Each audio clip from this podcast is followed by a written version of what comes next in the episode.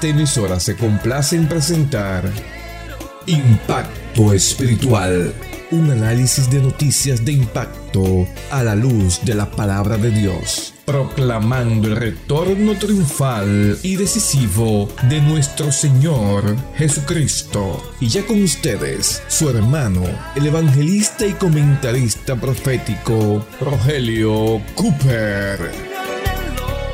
¿Qué tal amigos? Bienvenidos nuevamente en este día feliz a otra presentación de su programa Impacto Espiritual. Y un inusitado incendio se desató en el condado de Maui, ubicado en una de las islas del archipiélago de Hawái. El siniestro convirtió en ceniza gran parte de un centro turístico aquí y un senador representante de este estado informó que la localidad de Lojaina fue reducida a escombros hasta la misma tierra. Por su parte, la gobernadora encargada, Silvia Lux, dijo que al tiempo que las llamas avanzaban, aviones cargados de turistas, pasajeros llegaban a un ambiente donde no había seguridad y en donde hubo que evacuar a 2.000 residentes que sobrepasaron la capacidad de albergue de los refugios improvisados que se habían instalado. Al final se contabilizaron unas 270 edificaciones o dañadas o destruidas y seis personas fallecidas. Todas las que llegaron con vida, planeando un fin de semana de vacaciones feriado, vieron sus planes frustrados. Amables oyentes, esta noticia nos llamó mucho la atención porque de ella se pueden sacar tres reflexiones importantes para estos últimos tiempos que estamos viviendo. Reflexión número uno. La vida es incierta. La vida es incierta. Ahora, eso lo sabe el común de las personas por ahí, la mayoría, pero la Biblia lo dice de una manera especial, lo enfatiza, como para que nos pongamos a pensar y reflexionar más acerca de esto, de la incertidumbre de la vida, a fin de que podamos tomar buenas decisiones y enrumbar nuestro futuro en la correcta dirección. Con claridad meridiana el apóstol Santiago en su epístola capítulo 4 versículo 13 nos dice ahí leemos, ay, vamos, vosotros los que decís hoy y mañana iremos a tal ciudad y traficaremos y estaremos allá un año y ganaremos, cuando no sabéis lo que será el mañana. Amigos, no hay nada malo en planear para el mañana. La Biblia, al contrario, nos exhorta a planificar el futuro, calcular el costo para hacer una buena decisión el problema es cuando planeamos el futuro como si el mañana estuviera asegurado y como si en nuestras manos estuviera el control de las circunstancias para hacer que los planes nuestros resulten a pedir de boca, a nuestro antojo. Esto es presunción y la Biblia la califica como jactancia. Aleluya. Oh, mi alma te alaba, Padre Santo. En el versículo 16, Santiago dice, y ahora os jactáis en vuestras soberbias. Toda soberbia semejante es mala. Toda jactancia semejante es mala. ¿Recuerdan ustedes el famoso y célebre barco, el Titanic? El orgullo de la industria naviera de principios del, fin, del pasado siglo XX. Los que hicieron esa nave la construyeron con tantas medidas de seguridad y sus constructores llegaron a decir que esta nave, este barco es seguro. Nadie puede hundirlo, ni aun siquiera Dios. bueno, el filo de un témpano de hielo, de un iceberg que flotaba en las aguas de Newfoundland, cerca de las costas de Canadá, en el Ártico Atlántico, cortaron el casco en un punto, abrieron una fisura, se hizo una grieta a través de la cual comenzó a entrar agua y agua y más agua, hasta que al final de esta tragedia fatídica, El mar se convirtió en la sepultura para 1.500 personas, mientras el Titanic se hundía en las gélidas aguas hasta el fondo del océano ese fatídico 14 de abril de 1912. Solo sobrevivieron unas 1.400 personas para las cuales sí había botes salvavidas. Los demás 1.400 murieron ahogados en un barco seguro que ni Dios mismo podía hundirlo, entre comillas. Bueno, Santiago 1.16, os actáis en vuestras soberbias, toda su jactancia es mala. Toda jactancia semejante es mala. Amigo, jactarse del mañana que usted no controla, que no puede cambiar, es jactancia vana, porque el mañana es incierto. Mire, los que, que llegaron a, a la isla de Maui, allá en Hawái, para vacacionar, jamás pensaron que iban a encontrarse con el centro turístico incendiado. Sus planes de fin de semana vacacional se arruinaron.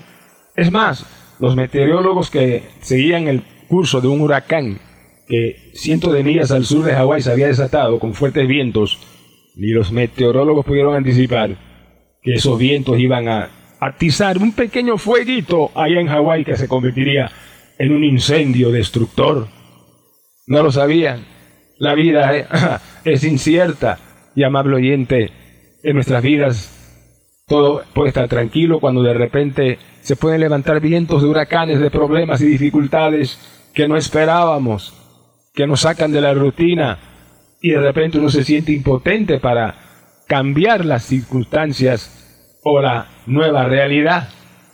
Realidad que pues se puede dar en la forma de una llamada telefónica, una noticia mala, un diagnóstico negativo luego exámenes y análisis revelan una enfermedad terminal y usted queda en estado de shock, pérdida de la salud, una enfermedad que lo manda al hospital por un tiempo, lo incapacita, o un accidente repentino que lo discapacita por un tiempo o por toda la vida, la pérdida del empleo, la muerte de un ser querido, un familiar que murió, etc.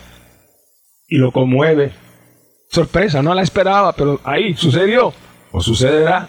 La vida es incierta.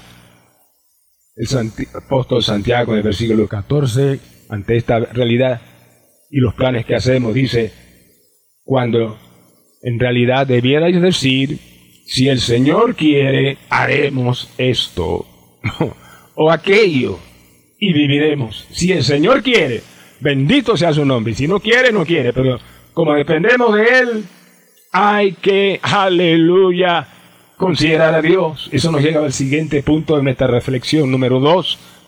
Amigo, pon primero a Dios. Ponga primero a Dios, porque su bienestar hoy y mañana depende de Él.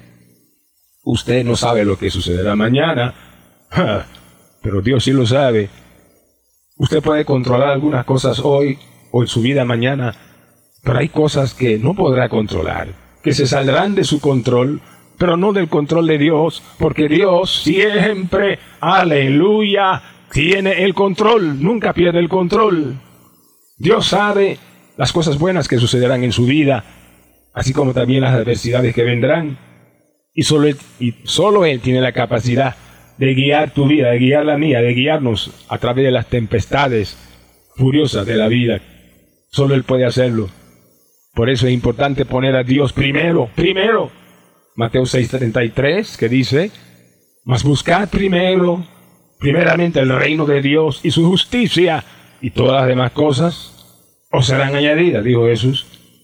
Buscad primero, busca amigo a Cristo primero, asegúrate de que estás verdaderamente convertido al Evangelio y de que eres salvo, de que ya confiaste en ese Cristo, eterno Hijo de Dios que se hizo carne, para en una cruz reconciliar a una humanidad rebelde, pecadora, incrédula, desobediente a Dios, y que con precio de sangre preciosa nos reconcilia con el Padre si nos acercamos a Él en fe. Pero pon a Dios primero y asegúrate de que Cristo entró a tu corazón y eres salvo, porque esto es clave para determinar un futuro promisorio. Pon a Dios primero, a Cristo Jesús primero. Él anhela ser no solo tu Salvador, tu Señor, quiere que tú lo reconozcas como tu dueño, tu amo, tu Señor, tu dueño, aleluya. Y además Él quiere ser tu dulce y amante buen pastor, porque solo Él es el buen pastor que puede guiar nuestras vidas, vidas torpes como ovejas, que no saben la dirección correcta y muchas veces qué decisión tomar. Él sabe qué decisión debemos tomar para enfrentar el futuro que no conocemos. Una buena decisión puede representar bendiciones para el resto de tu vida, pero una mala decisión puede significar perjuicios para ti el resto de tu vida. Es importante decidir. Y cuando tú pones a Cristo primero, amigo, lee su palabra, oras pidiendo que el Señor te ilumine y el Espíritu Santo te guíe. Entonces tú vas a experimentar lo que dice la Escritura. Bendito sea Dios. Mi alma te alaba, Señor. Salmo 32.8 dice, te enseñaré, te haré entender y te enseñaré el camino en que debes andar sobre ti fijaré mis ojos. Sobre ti fijaré mis ojos, dice el Señor. Te voy a enseñar, te voy a hacer entender por dónde debes ir. Hijo mío, hija mía. Porque yo soy tu buen pastor que te ama, que te guía, que en la cruz del Calvario dio por ti su vida. Quiero guiarte, déjate guiar por mi mano. Infalible y perfecta. Bendito sea el Señor. Aleluya. Tercera reflexión. En vista de que la vida es incierta, número uno, número dos, hay que poner a Dios primero. En tercer lugar, la vida es corta, por tanto, todos los planes que hagas, hazlos tomando en cuenta el tiempo y la eternidad. El tiempo y la eternidad. La vida es corta. Ah, esas seis personas que murieron en el accidente, el, el incendio más bien allá, en la isla de Maui, Hawái, pensando vacacionar ese fin de semana, jamás pensaron que ese sería el último día de su vida en la tierra, de su existencia en este mundo. Pero ¿qué dice aquí Santiago capítulo 4, verso 14? Dice, porque ¿qué es vuestra vida? Ciertamente es neblina que se aparece por un poco de tiempo y después se desvanece. Así es, la vida es corta. Por eso planea para el tiempo y para la eternidad. Amigo que me escuchas, planea edificar tu hogar, planea edificar tu matrimonio, Planea cómo mejorar tu relación como pareja con tu esposo, con tu esposa. Planea la educación de tus hijos. Planea tus vacaciones. Planea tu jubilación, qué vas a hacer después que te jubiles. Y planea qué vas a hacer después que mueras. Ay, te dirá, hermano Cooper, está, diciendo que hay que planear para después que uno se muera, si con la muerte se acabó todo. No, ¿quién dijo que con la muerte se acaba todo? Con la muerte no termina todo tu existencia proseguirá después que tu cuerpo muera, porque tú fuiste hecho a la imagen de Dios y eres un ser sempiterno, es decir, eres un ser que tuvo principio cuando fuiste concebido en el vientre de tu madre, pero tu existencia consciente, consciente continuará después que mueras. Somos seres sempiternos. La diferencia con Dios es que Él es eterno, es decir, sin principio y sin fin, pero tú y yo amigos tenemos un principio, pero no un final a la existencia. El cuerpo muere, pero el cuerpo, aparte de eso, el alma, el espíritu sigue viviendo y existe para siempre. La pregunta es, ¿dónde estará tu espíritu, tu alma después que mueras? Solo hay dos lugares. O uno, el cielo, donde Cristo ha ido a preparar lugar para los que le aman y le esperan.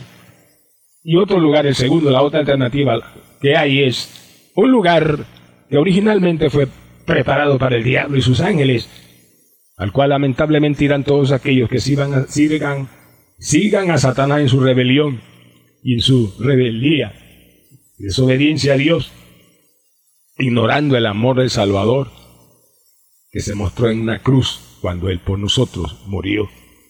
Ahí está el el final de los que no creen, pero sé tú de los que creen y preparan sus vidas y hacen planes para la eternidad, creyendo y confiando en Cristo, porque la vida es corta.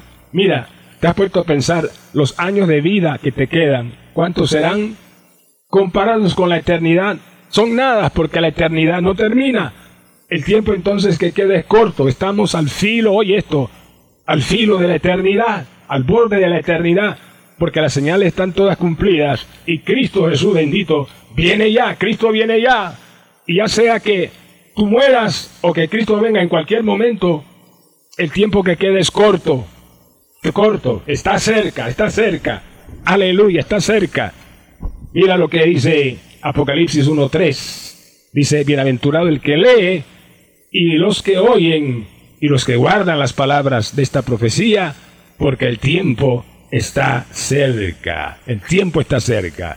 Este es el versículo que hemos usado en el inicio de esta serie sobre Apocalipsis 1.3. Y en el día de hoy vamos a escuchar de una vez al respecto más palabra bendita del Señor.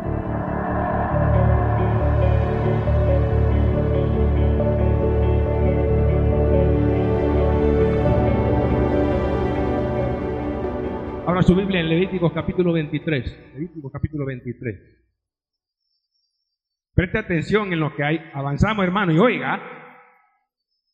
Reciba la bendición de leer y de oír. Bienaventurados los que leen y los que oyen.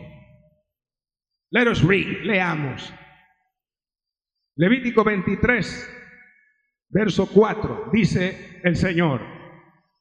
Estas son las fiestas solemnes de Jehová, las convocaciones santas, a las cuales convocaréis en sus tiempos, porque Dios se mueve en tiempos específicos.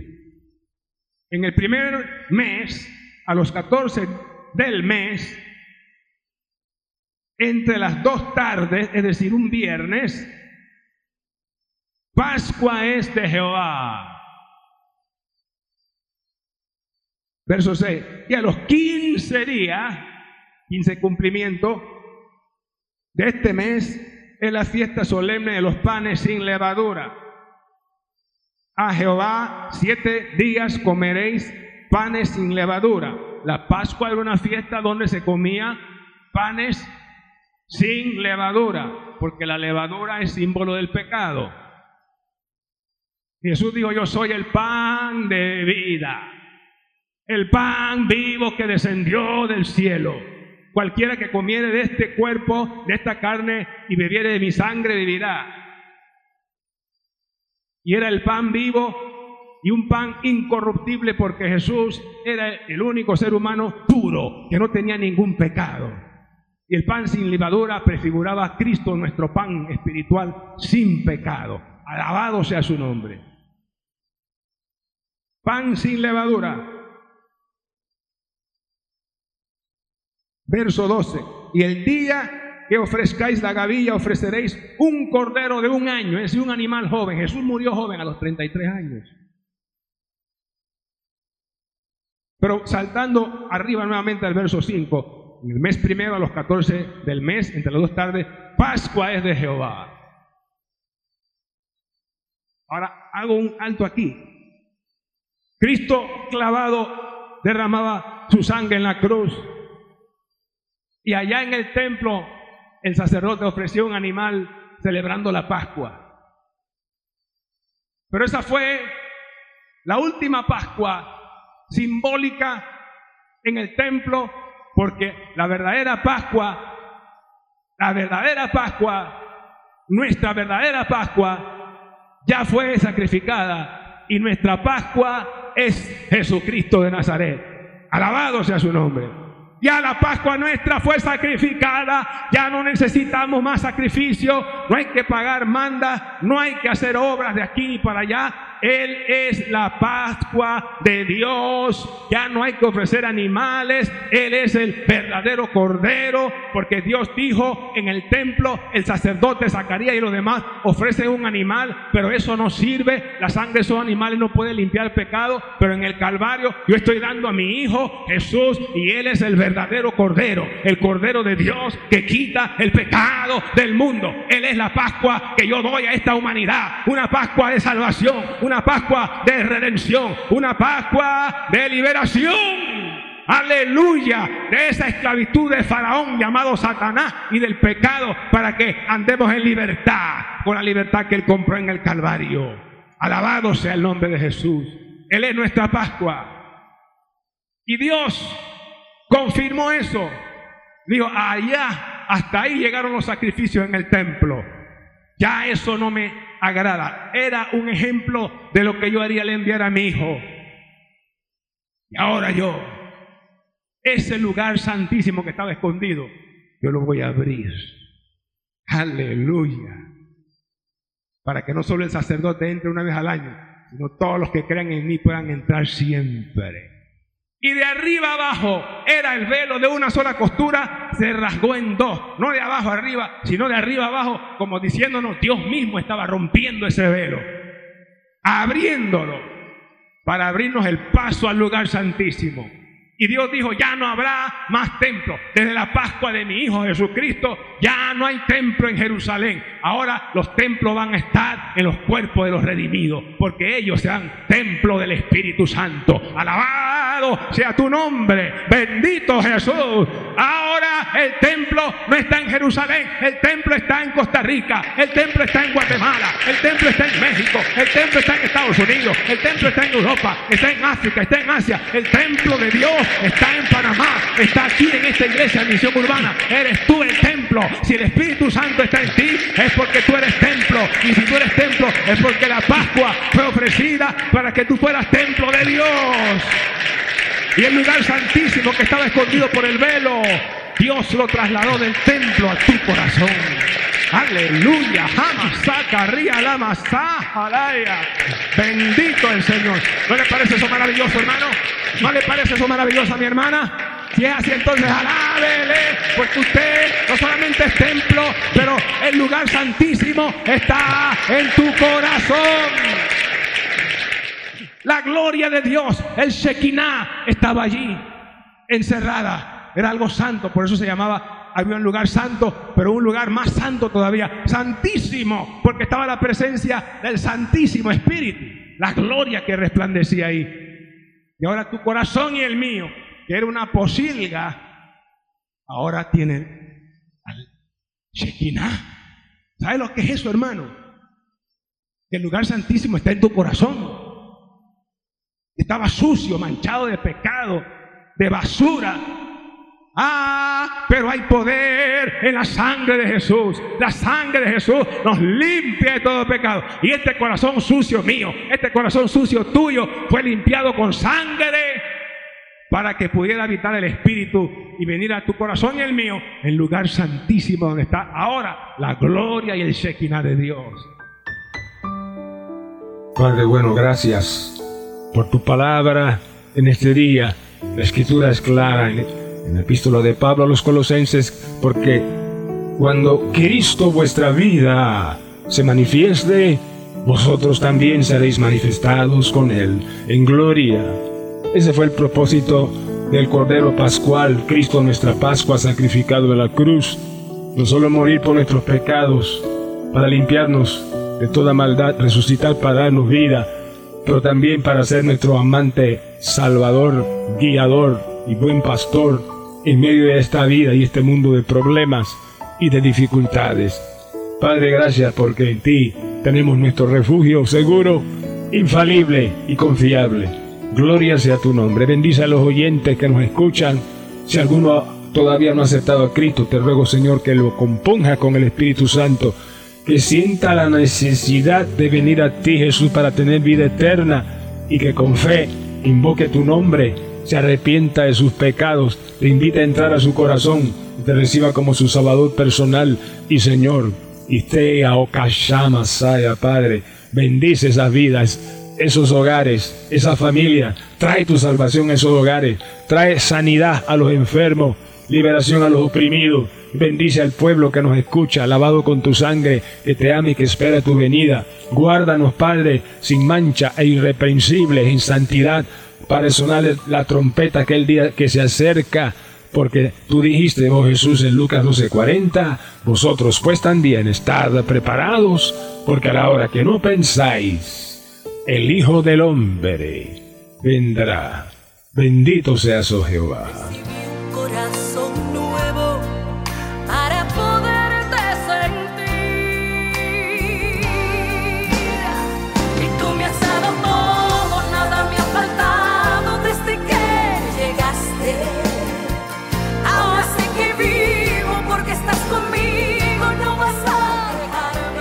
Bien, amigos y hermanos míos, en el día de hoy presentamos la tercera parte de la serie de mensajes titulados Apocalipsis 1.3, una triple bienaventuranza, porque el tiempo está cerca. Programa número 2389. Si la palabra que usted escuchó hoy le impactó y desea obtener una copia del audio en su WhatsApp, escriba a nuestro WhatsApp y con mucho gusto se lo enviaremos al suyo. Ponga primero el signo más, seguido del número 1, y después los números que mi esposa a continuación les dará. Adelante, hermana Diana. Más 1, 917 557 6928. Repetimos, más 1 917 557 6928. Oh, alabado sea Dios. Gloria a Jesús. Gracias. Gracias, hermano. Tú que eres consciente de que estos medios tienen un costo y que solo es posible mantenernos en el aire a nivel local e internacional a través de su apoyo financiero. Si desea enviarnos una ofrenda mensual a partir del día de hoy, o si ya la ha enviado, gracias de antemano, Dios le bendiga, y desea seguir ofrendando, o los que por primera vez lo van a hacer, es vital tu ofrenda, hermano.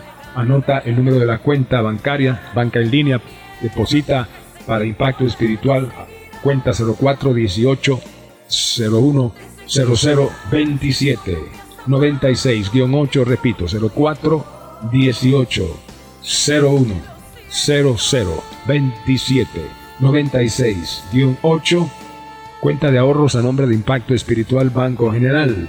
Puedes ofrendar por Yapi si vives en Panamá o fuera del país. Entra a nuestra página en internet a la www.impactoespiritual.net. Haga clic en la pestaña que dice donar y ahí aparecerá toda la información. Y si desea escuchar el audio de hoy nuevamente porque le impactó, compartirlo con otras personas, con decenas de contactos en su WhatsApp, recuerde el título del mensaje, la tercera parte de la prédica titulada Apocalipsis 1.3, una triple bienaventuranza, porque el tiempo está cerca. Si llamas de una vez a nuestro número telefónico aquí local, te atenderé con tus peticiones de oración y ministración puede llamarnos al 277-5352. Repetimos, 277-5352. Será para nosotros un placer ministrarle y orar por sus necesidades. A nombre del hermano Cooper, su comentarista profético, nos despedimos hasta la próxima semana en esta misma estación y hora cuando presentaremos otro impacto espiritual. Un mensaje diferente anunciando la segunda venida del Hijo del Hombre.